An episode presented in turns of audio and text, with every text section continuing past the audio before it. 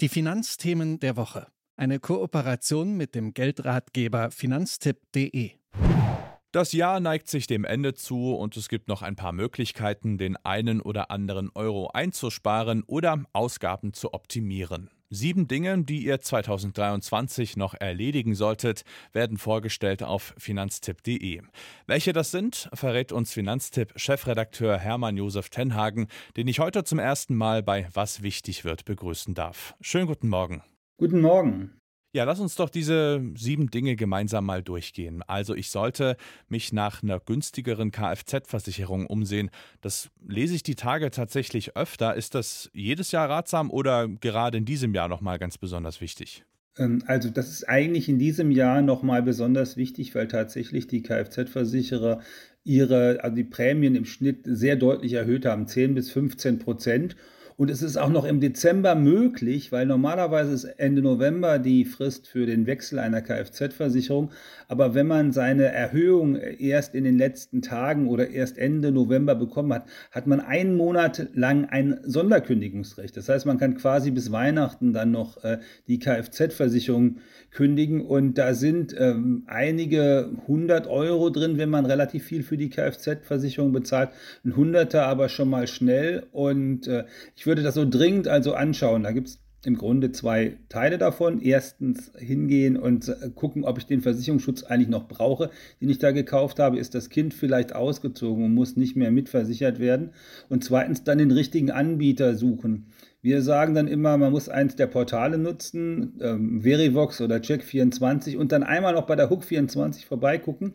Die ist nämlich nicht auf den Portalen, aber echt günstig, also häufig günstig äh, und deswegen sollte man da auch nochmal vorbeigucken. Ihr ratet auch dazu, nochmal Geld auszugeben, also für die Steuer. Welche Möglichkeiten gibt es da?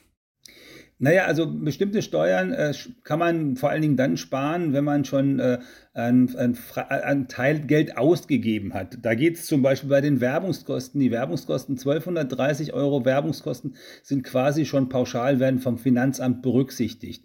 Wenn man aber vielleicht viele Kilometer zur Arbeit fahren muss und diese 1200 Euro schon zusammenbekommen hat, dann lohnt es sich äh, jetzt noch ein, zum Beispiel einen Bürostuhl, den man für zu Hause braucht fürs Büro oder das Laptop oder Arbeitsmaterialien oder auch den Kurs, den man zur Fortbildung gemacht hat übers Jahr, den anzugeben und dafür Geld zurückzuholen. Ähm, man, bei manchen Leuten hat sich ja auch was verändert, weil man jetzt mit dem 49-Euro-Ticket unterwegs ist und nicht mehr so viel Kilometer fährt. Also einmal durchrechnen und wenn man in der Nähe der 1200 Euro ist, jetzt das Geld ausgeben, weil dann wird im nächsten, wird damit auf jeden Fall Steuern gespart. Und ich soll die aktuell hohen Zinsen nutzen. Was empfehlt ihr mir denn da? Naja, der Punkt ist, äh, also viele Leute haben immer noch ihr Geld ähm, auf dem Girokonto liegen oder auf einem Tagesgeldkonto, wo es quasi keine Zinsen gibt. Dabei gibt es im Tagesgeld zwischen 3 und 4 Prozent Zinsen und wenn man Festgeld hat, kann man eben auch bis zu 4 Prozent oder sogar mehr bekommen. Ähm, und das ist, naja, wenn, wenn, Sie 10.000 Euro, wenn, wenn man 10.000 Euro auf dem Konto liegen hat äh, und man tut nichts, dann war das früher quasi e-, egal, weil man entweder 0, 0 Euro Zinsen bekommen hat oder 20 Euro. Jetzt bekommt man 0 Euro oder 400 Euro. Äh, von daher, das lohnt sich sehr, sich darum zu kümmern und die 400 Euro mitzunehmen. Und übrigens, es lohnt sich dabei auch, ähm, mal bei der eigenen Bank zu fragen. Habe ich gerade gemacht für das Konto meiner Eltern und für ein halbes Jahr 3,3 Prozent rausgeholt geholt. Was ich besonders spannend fand, ähm, ich soll auf die jährliche Sondertilgung verzichten. Sagt man nicht eigentlich, dass man Schulden möglichst schnell loswerden soll? Ja, wenn man eine Baufinanzierung macht, soll man Schulden schnell loswerden.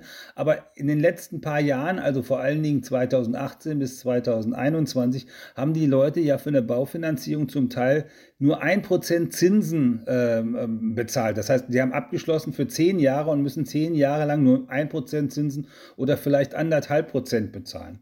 Wenn man jetzt äh, das Geld aber zur Bank trägt und 4% Zinsen bekommen kann und nur anderthalb Prozent Zinsen spart bei der Sondertilgung, ist es natürlich viel vernünftiger, das Geld ähm, erstmal auf der Bank zu horten, die 4% Zinsen mitzunehmen und dann beim nächsten Mal, wenn man den, die Baufinanzierung wieder neu verhandelt, also in sechs oder sieben Jahren vielleicht, äh, dann dieses ganze Geld zu nehmen und eine große Sondertilgung zu machen. Und man hat viel mehr Geld, weil man ja die Zinsen in der Zwischenzeit kassiert hat und spart insgesamt auch bei der Baufinanzierung viel mehr Geld.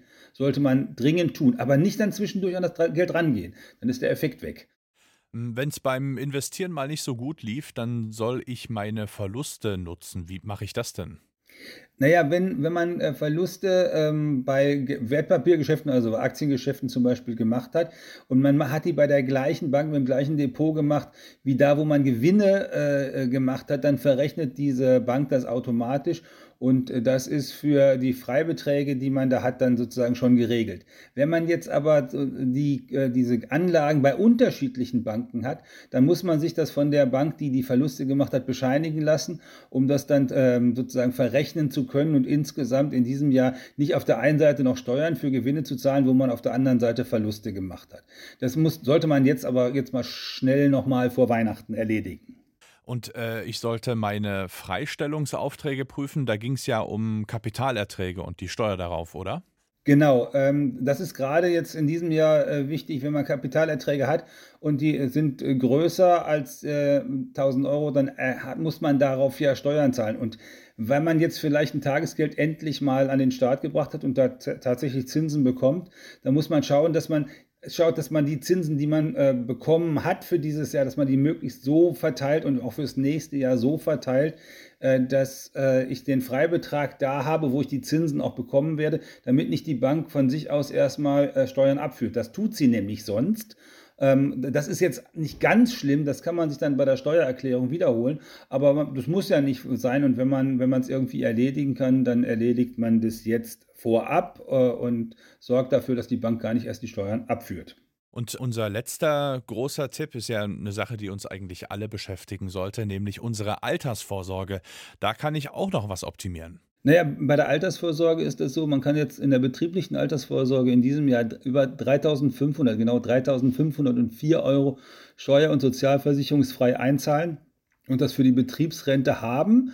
Und manche Leute haben das noch nicht ausgenutzt ähm, oder haben gerade erst eine Betriebsrente abgeschlossen. Äh, und sie sollten mal schauen, dass sie möglichst nah an diese Summe rankommen, damit sich das auch lohnt, gerade wenn der Chef Geld dazu tut bei der betrieblichen Altersvorsorge.